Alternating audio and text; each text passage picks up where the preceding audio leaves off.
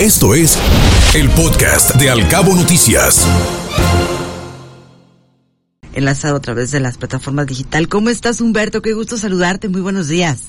Hola, Ana Bárbara. Hola. Buen día, Guillermo, y a, la audiencia. Igualmente, el gusto siempre es nuestro. Oye, Humberto, no me digas que otro apagón, macro apagón, se registró en La Paz hace un par de días. Así es, Ana Bárbara. Eh, me gustaría hacer una cronología de lo que está pasando, porque sí es, es muy importante que todos los radioescuchas, la audiencia sepa exactamente el fondo de este tema. Eh, generalmente no hemos puesto mucha atención a la implicación que tiene la generación de energía eléctrica. Uno llega a su vivienda y con cualquier apagador llega la luz, prende cualquier aparato sin ningún problema y, y no nos ponemos a pensar todo, todo el, el transitar de, de, lo que esto implica para, para poder nosotros llegar a nuestros domicilios o, oficinas y poder tener esta posibilidad. Sin embargo, Ana Bárbara, el sistema eléctrico de Baja California Sur, como ya se ha dicho en varias ocasiones, es un sistema aislado, es el único sistema aislado del macizo continental y por ende su funcionamiento es completamente diferente al, al, del resto del país, lo que ha provocado que tengamos eh, pues termoeléctricas como la de La Paz y como la de Comondú, que son las que generan la, la electricidad para lo que es Loreto, Comondú, La Paz y Los Cabos. Entonces, eh, partiendo de, ese, de, de esa premisa, eh, lo que está ocurriendo, Ana Bárbara, es que cada, cada vez que, que entramos al verano, pues es evidente por los calores que se dejan sentir que la necesidad de energía eléctrica se incrementa notablemente por parte de todos los usuarios, por los aires acondicionados, etcétera, etcétera, etcétera. Entonces, el, el sistema eléctrico de California Sur tiene una, una determinada capacidad para generar energía eléctrica. Cuando los usuarios incrementan el consumo de energía eléctrica, pues es cuando empezamos a resentir los apagones. Eso es exactamente lo que está pasando en este momento. Eh, aproximadamente, según la, el Centro de Energía Renovable y de, Calidad Ambiental cerca que preside Jacqueline Valenzuela, el sistema eléctrico de Baja California Sur tiene la capacidad de generar hasta mil kilowatts. Sin embargo, eh, no, no siempre alcanzamos esa posibilidad de generación porque no todos los generadores funcionan al mismo tiempo. Entonces, ¿qué significa esto? Que se reduce alrededor de 540 megawatts la capacidad que tienen de generar energía. En verano, para que tengamos una idea, antes, más bien, antes de verano, el consumo promedio es entre 350 y 380 eh, megawatts. ¿Qué pasa ahí? Pues no, no, no sentimos los apagones. Y, y, si hay apagones, pues estos son en, en reducidas zonas por cosas muy específicas. Sin embargo, al, al llegar el verano, que más empresas utilizan los aires acondicionados, en este caso le hace eh, hoteles, las grandes empresas que, tenemos asentadas en, en el estado por, por la llegada de turistas, pues los consumos, los consumos se incrementan notablemente. El día del apagón en La Paz alcanzamos, según Jacqueline Valenzuela, los 540 megawatts, es decir, llegamos a la capacidad máxima que tiene Baja California Sur de generar energía eléctrica. Lo interesante aquí, Ana Bárbara, y creo que es ahí donde ponemos, debemos poner especial atención, es que no se debió ahora a los llamados tiros de carga que de los que nos ha estado comentando la Comisión Federal de Electricidad que ocurrieron en los años anteriores, sino ahora lo que ocurrió es que dos transformadores de potencia de la subestación de La Paz se salieron de, control y por ende se generó el mega apagón en La Paz de más de 20 colonias y evidentemente miles de, de familias sin energía eléctrica que duró en algunas zonas más de 15 horas en volver. ¿Qué es lo que nos dice esto? Pues nos dice que yo, que la Comisión Federal no ha, no ha puesto los ojos en la necesidad de generar mucha más energía que se requiere para las necesidades crecientes de un estado como Baja California Sur. Cada vez que oímos inversiones de hoteles, de desarrollos, de habitacionales o de lo que sea, pues evidentemente tenemos que pensar en cómo les van a suministrar de energía eléctrica si ya no hay la capacidad para generar más. Entonces, lo que vamos a ver, eh, según los, las proyecciones de la propia Jacqueline Valenzuela, es que en los próximos meses habrá muchos más apagones de los que ya hemos estado padeciendo en estos momentos y se van a recrudecer en septiembre, que es cuando los consumos llegan a su máxima capacidad. Entonces, estamos verdaderamente en un dilema porque tenemos una luz muy cara, pero tampoco sabemos si la vamos a tener o no la vamos a tener. Tenemos una, energía eléctrica generada por combustóleos que son altamente contaminantes con las consecuencias que esto implica para la salud de los habitantes, en específico de La Paz y de Comondú, que son los que están generando la energía eléctrica. Entonces, creo yo, Ana Bárbara, que, que ya es tiempo que todas las, las autoridades de todos los niveles se aboquen a resolver ese tema, porque ese tema está provocando también la falta de competencia en, el desarrollo, porque hay que pensarle dos veces si queremos invertir en un lugar donde no hay capacidad de, dotar de energía eléctrica a las empresas.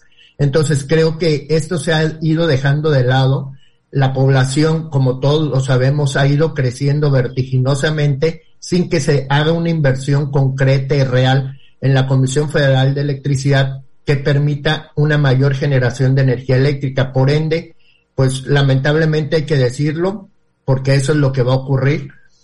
Uh, en las próximas fechas vamos a estar viendo muchos más apagones de los que ya se han padecido, sobre todo en el área de los cabos, en, en, en áreas muy específicas pero ahora el que ocurrió en La Paz, que sí verdaderamente pues rebasó todas las expectativas de lo que, de lo que había ocurrido en años anteriores. Entonces es un tema muy preocupante del que poco se habla, pero que lo tenemos latente y nos acordamos cada verano que qué es lo que pasa con la energía eléctrica, pues eso es lo que está pasando. No hay inversión y por ende pues no tenemos la capacidad de dotar a todas las familias de, de la suficiente energía para que realicen su, su vida cotidiana.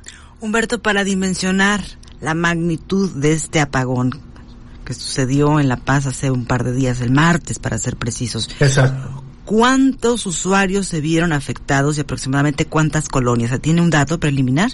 Eh, las, la Comisión Federal emitió un boletín muy escueto de lo que había ocurrido, que fue la, la salida de estos dos eh, transformadores de potencia de la subestación y se, es a lo único que se concretó a decir en su boletín de, de dos, de dos líneas. Como suelen ser, ¿verdad? Exactamente. Sin embargo, lo que se tiene conocimiento por los reportes de los vecinos vía redes sociales, se habla de más de 20, de 20 colonias y por ende, pues 20 colonias, imagínate de lo que estamos hablando. Estamos hablando de miles de personas que se quedaron sin energía eléctrica durante en algunos casos más de 15 horas, cosa que horas. sin tener ni, y no tenemos ningún fenómeno meteorológico que nos esté impactando, eso es lo que verdaderamente preocupa más, porque nos denota que nuestro sistema eléctrico en Baja California Sur es muy endeble y muy fácilmente puede salirse de control y con un fenómeno natural pues no, obvio que es que es mucho más fácil que nos quedemos sin luz durante muchísimos días. Claro. Humberto, buenos días, escuchándote atentamente como siempre en esta reflexión que haces de un problema que nos viene pisando los talones, o más bien yo creo que ya nos empezó a sacar ventaja.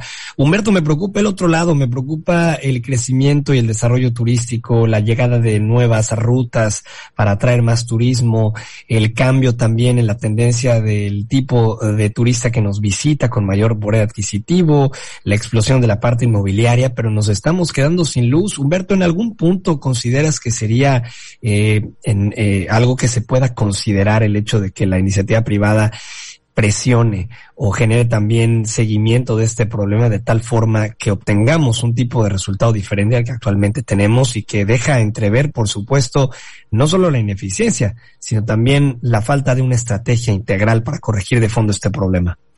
Así es, Guillermo. Mira, lamentablemente este, este no es un asunto de ahorita, es un asunto muy recurrente, sobre todo que se ha, se ha, ha, provocado muchos más estragos en los últimos años, precisamente porque hay muchas más necesidades. Entonces, cualquier salida de, de control del sistema eléctrico, pues provoca quejas mayúsculas de, de todos los sectores precisamente por eso.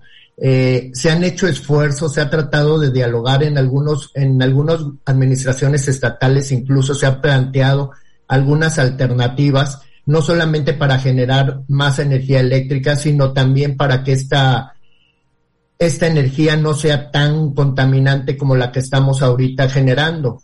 Pero lamentablemente no se ha hecho nada al, respecto, seguimos en las mismas condiciones, por ende, los problemas han ido creciendo. Eh, yo no le veo solución a corto plazo, sino hay la intención verdaderamente del gobierno federal de invertir recursos en este sector tan estratégico para la población.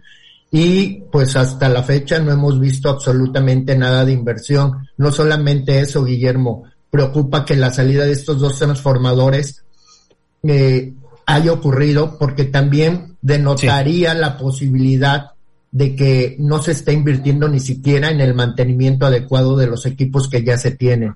Entonces, pues estamos en un dilema muy preocupante y que verdaderamente todos tenemos que echarle la carne al asador, todos los sectores presionar para ver si el gobierno federal voltea los ojos hacia Baja California Sur y de una vez por todas empezamos a ver avances en esa materia. Se han hecho muchas promesas, Humberto, pero poco se ha visto reflejado en la realidad. Sí, así es. Eh, había un anuncio de que se iba a invertir en, en, la ampliación de plantas incluso en que poco paulatinamente, en lugar de combustible, se iba a, a, a, modificar algunas de las máquinas que tiene la Comisión Federal para que fuera a través de, de gas el que el que provocara la generación de energía eléctrica, pero eso pues lo estamos viendo nada más en el papel, porque en los hechos pues no hemos visto absolutamente nada. Y puras palabras y se las lleva el viento muy rápido. Sí, se las lleva el viento y lamentablemente, Ana Bárbara, eh, provocan problemas, eh, esto está provocando problemas sociales severos, el, el hecho de que tú no tengas energía eléctrica en tu vivienda, no solamente significa que no, pues que no, no realices tu vida cotidiana eh, tranquilamente, sino si tienes un enfermo en casa, etcétera, los alimentos, todo lo que, todo que está tan caro, que se, se te echa a perder, los equipos, todo, todo, o sea, eh, tiene muchísimas implicaciones y no se diga en el aspecto de desarrollo económico, porque que era lo que planteaba Guillermo, cómo pensar en que podemos estar invitando a más empresas a que inviertan en, en el Estado, si no tenemos la capacidad de dotarlos de la energía suficiente para poder prestar ellos sus servicios. Y ni de agua, Humberto.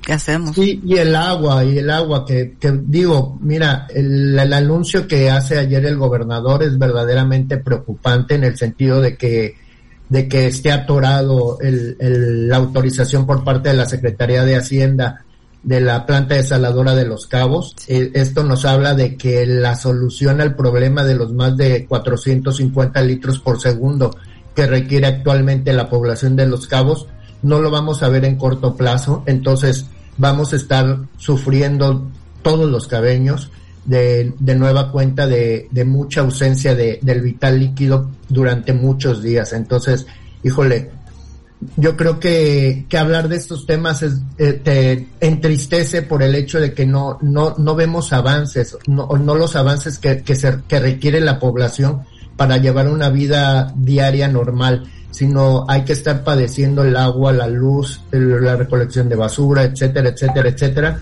Y este, pocos avances se han visto. Lamentablemente aquí, en el caso específico que me refiere este día, que es el hecho de la generación de energía eléctrica, es competencia exclusivamente del gobierno federal y pues a ellos habrá que, que presionar vía nuestros claro. representantes populares y vía los organismos intermedios. Humberto, muchísimas gracias por haber estado con nosotros. Estamos en contacto como siempre. Muchísimas gracias y buen día para todos. Hasta pronto, buenos días. Escuche Al Cabo Noticias de 7 a 9 de la mañana con la información más importante de los cabos, México y el mundo por Cabo Mil Radio 96.3. Siempre contigo.